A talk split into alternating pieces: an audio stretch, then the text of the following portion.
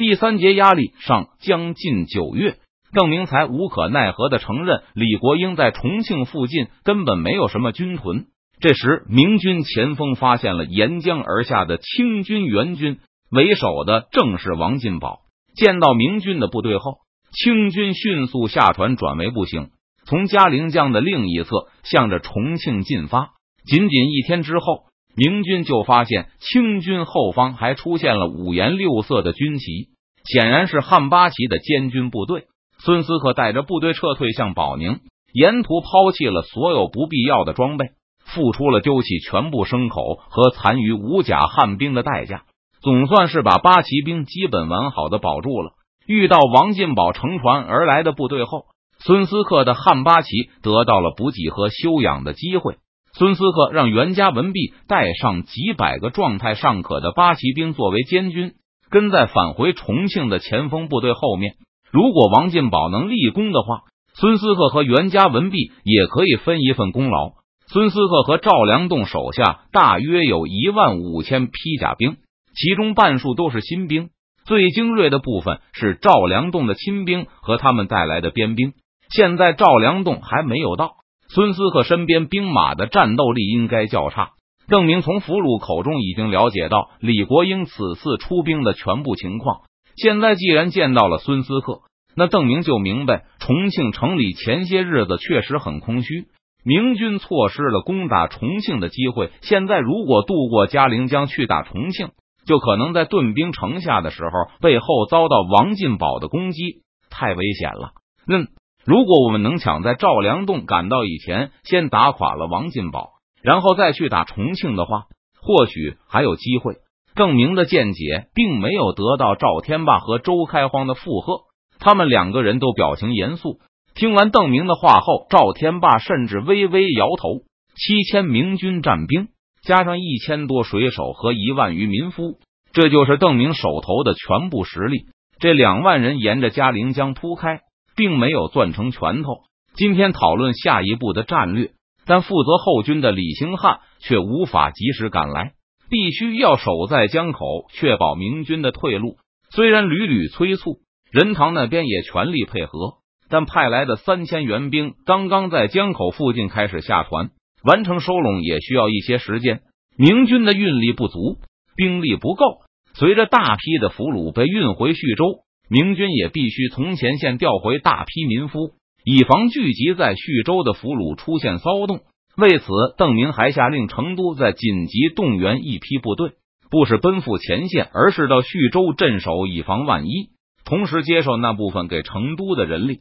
大量的俘虏和民夫都要乘船逆流而上，而且时间还很紧，这几乎占用了明军全部的运力，剩下的一些运力还要用来维持邓明所部的补给，所以明军的机动能力大大下降了。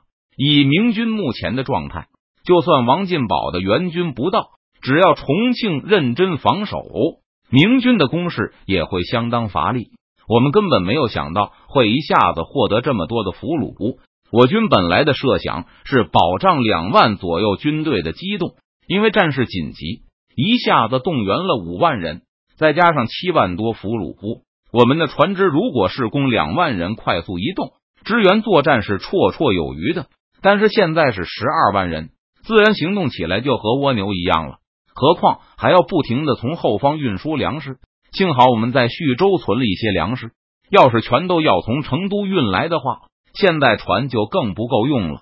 大军肯定会被钉在地上，一动都动不了。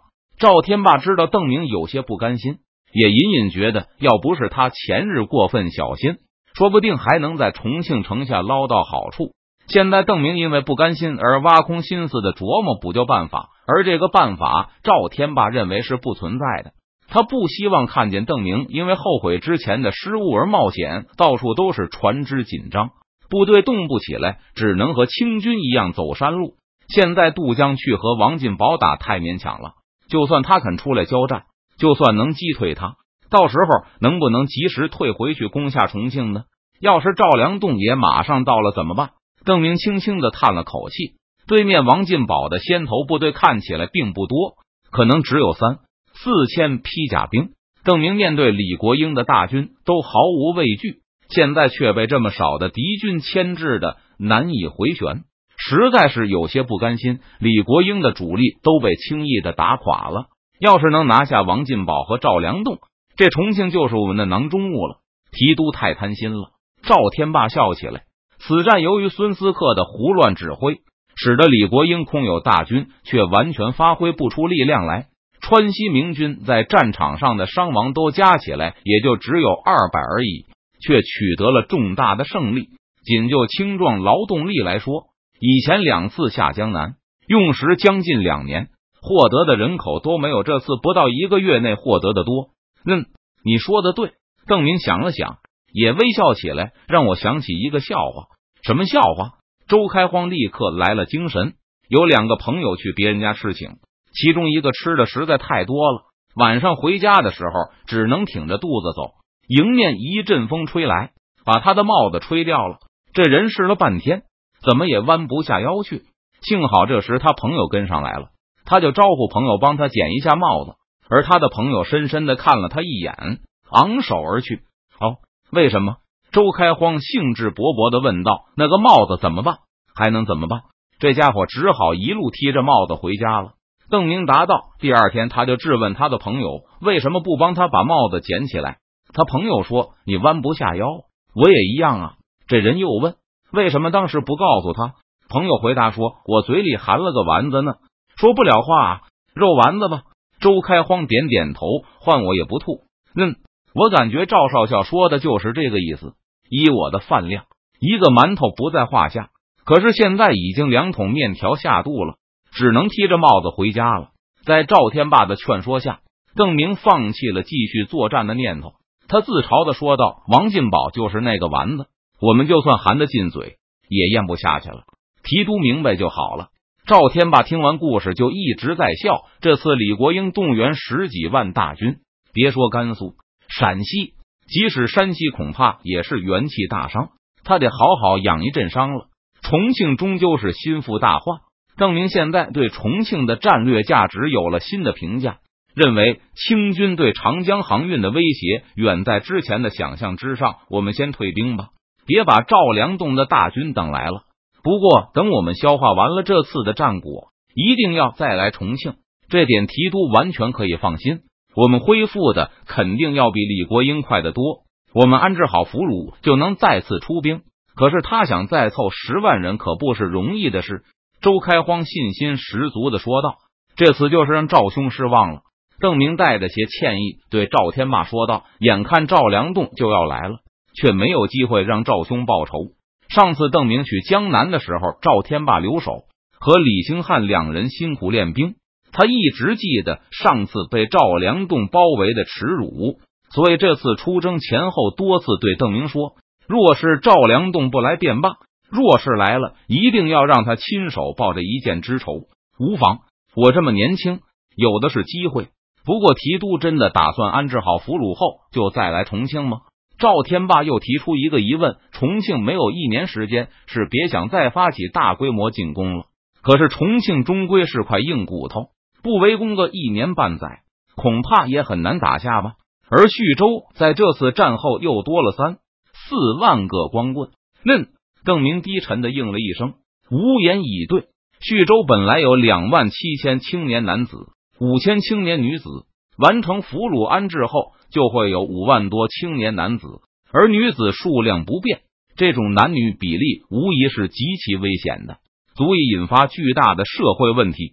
而成都也就是看起来稍好，比例不这么悬殊，但找不到配偶的青年男子其实比徐州还要多得多。徐州无论是工人还是农民，他们在有了一些积蓄或是自己的土地后，就会急着建立家庭。拥有孩子和继承人，和邓明前世不同。前世的人有更多的精神寄托，而且人均寿命长。三十多岁未婚未嫁的人有的是，但明末完全不同。百姓对自己的预期寿命要短得多。他们在有了养家的能力后，迫切的想成家，而这种想法也是官府鼓励的。拥有稳定家庭和财产的国民，才是国家坚强的支柱。世事悠人呢。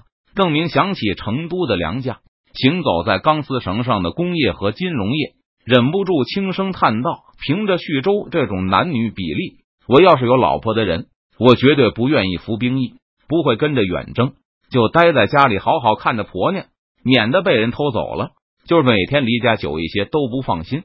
正是我们有一些军官也已经成亲了，如果继续这样下去的话，这些军官们迟早宁可退役也不肯随军了。